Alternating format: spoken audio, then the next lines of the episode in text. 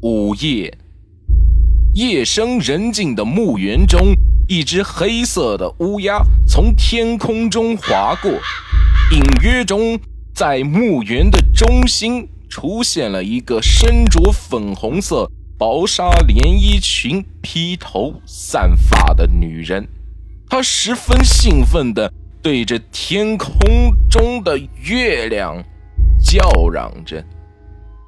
第二天，高盼来到墓地上坟，在走出墓地时的草丛中，发现了一具女尸。这具女尸全身上下没有一处明显的伤痕，只不过她的脸没了，留下了一个血窟窿。案件让省警察厅厅长高盼的父亲高猛知道后。立刻打电话给高攀，施加了压力，命他七日之内定要把凶手捉拿归案。而身为省刑侦支队队长，又是侦探的他，更是深深的陷入了案件当中。没想到的是，凶手竟然是他。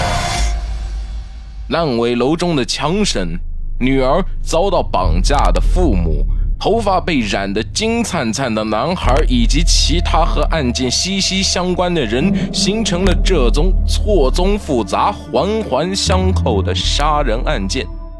欲知后事如何，且看神探高判抽丝剥茧。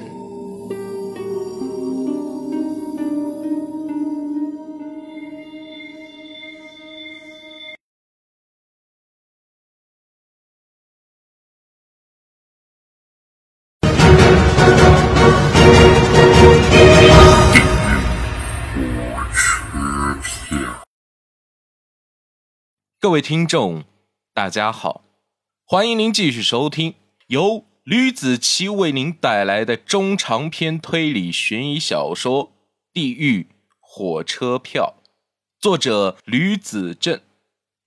前情提要：谢必安来了，周茂生夫妇两个被谢必安给肢解了，身首异处，扔在了垃圾箱中，躯干。摆在了家里。这个谢必安正是林凯。林凯回到了家，把衣服全都扔进了洗衣机中洗。但是林凯余光看到了妈妈在卧室中看过来，而他妈妈看完了之后转身回到了床上躺下，这一夜根本就无法入睡。第五十六章。第二天一大早，拾荒的老人早早的开始了寻找饮料瓶的工作。垃圾箱里翻腾了一会儿，只找了到三个塑料瓶，显然是觉得在自己之前这个垃圾桶已经被人光顾了一遍。他背起了尼龙麻袋，漫步朝前走着。他在一个垃圾桶前停了下来，余光好像看到了一个东西，像是一块被塑料袋包裹起来的肉。老人伸手进去，把那块肉抓起来，感觉形状很熟悉，就像是抓到了一只手背。手背，老人动作僵住了。他的好奇心占据了恐惧心理，想把那块肉拿起来看。这一看，差点被吓个半死。那是一双大手，冰凉的，就像被放在冰箱里冷藏过的一样。塑料袋并没有套在手上，而是覆盖在手上的。估计是谁吃了早餐，把垃圾袋扔进去。盖上的老人的动作惊动了附近晨练的人，他们目光盯着拾荒老人手中的手掌看着。啊！拾荒老人失声大叫，同一时间，南京公安局报警电话接到了报案，在玄武区附近的小区垃圾桶中发现了一只断脚。在这期间，十几分钟内，他们共接到了八通相同的电话，都是有关发现人类断肢的。南京市公安局被震动了。这可不是一个小事，当即派还在睡觉的张国栋出警调查。是，张国栋昨晚喝了酒，现在还是宿醉的状态，脑袋醉的不要不要的。但是没办法，这是局长下达的命令，要求他接警的，先把手头周洪涛的案子放在一边。着手这个断肢案吧。张国栋等了这么久，终于等到了爆炸案的转机。不过他现在还不知道，这件案子居然是和之前的爆炸案有着必然的关系。他穿上了警服，饭也没有吃，立马赶到了现场调度指挥。刑侦队抽派了四辆警车，人赶往了现场。张国栋。刚到现场没一会儿，自己的人就陆陆续续的都到了。发现断肢一共是八个，其中是六个拾荒者，两个环卫工人。他们被带到了第一个报警的发现了断肢的拾荒者旁边。张国栋一脸倦容，而老严神清气爽。昨晚我喝了多少酒啊？张国栋见老严，第一句话就是问这个，不多吧，也就三杯多一点。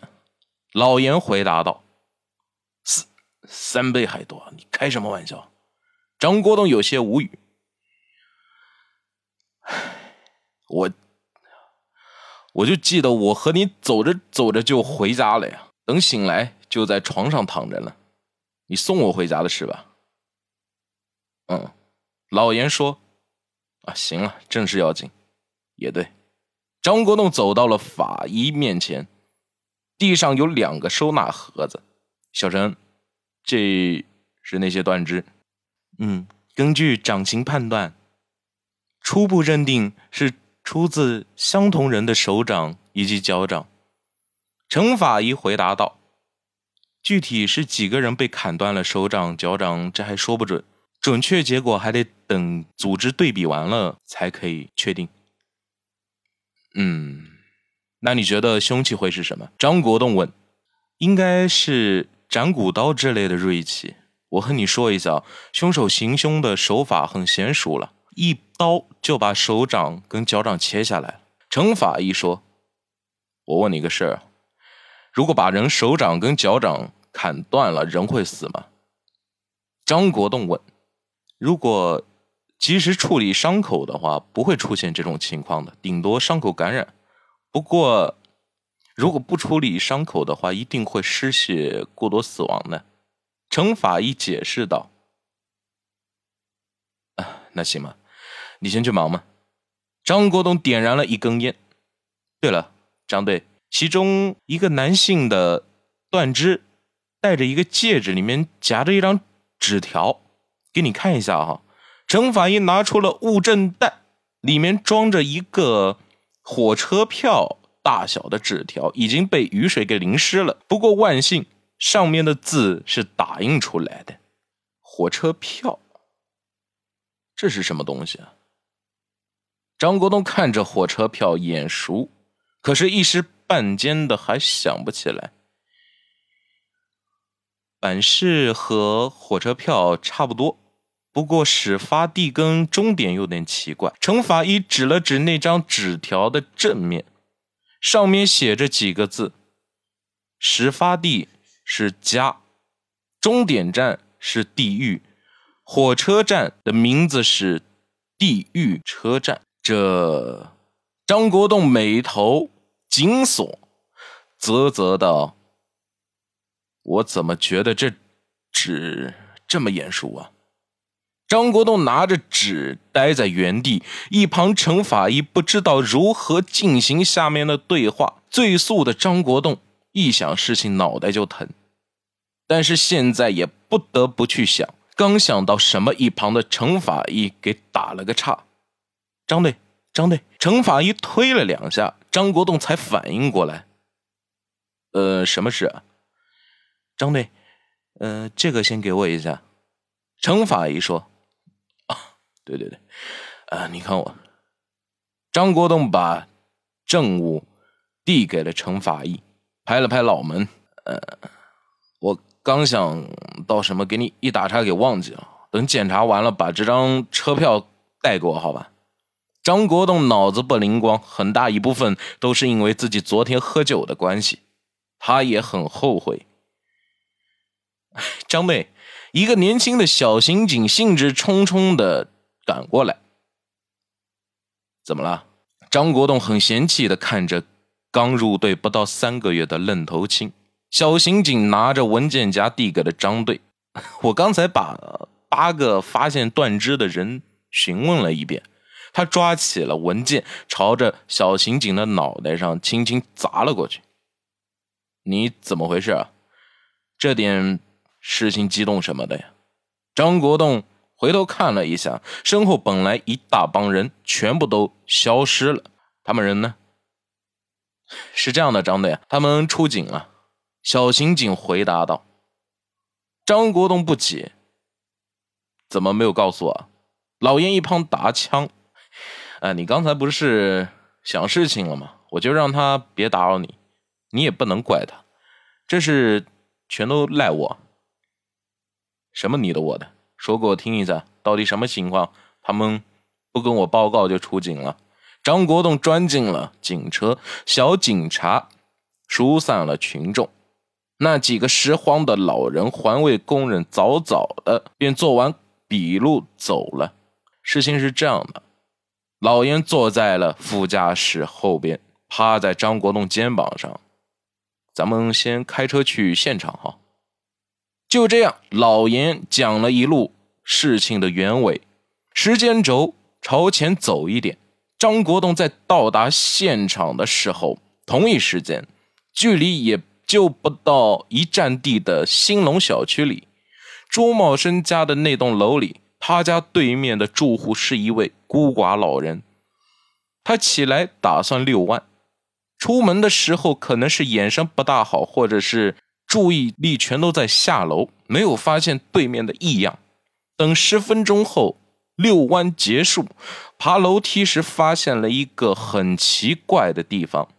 自家对面的墙上有大大小小几十个手掌印，一个老人哪见过这种场面？当时就没有收过去，算是好的了。他稳定了心神，看着隔壁门虚掩着，地上还有一块被涂抹过的血色斑点，仗着自己是个爱运动的老头子。索性他壮着胆子进去一看究竟。老头子进屋后不到五秒钟，就听见了摔倒的声音和惊恐的惨叫。他挣扎着爬出了门，半天才想起来报警。好了，这就是我为您带来的《地狱火车票》。第五十六章的内容，感谢大家的收听，咱们下期再见，拜拜。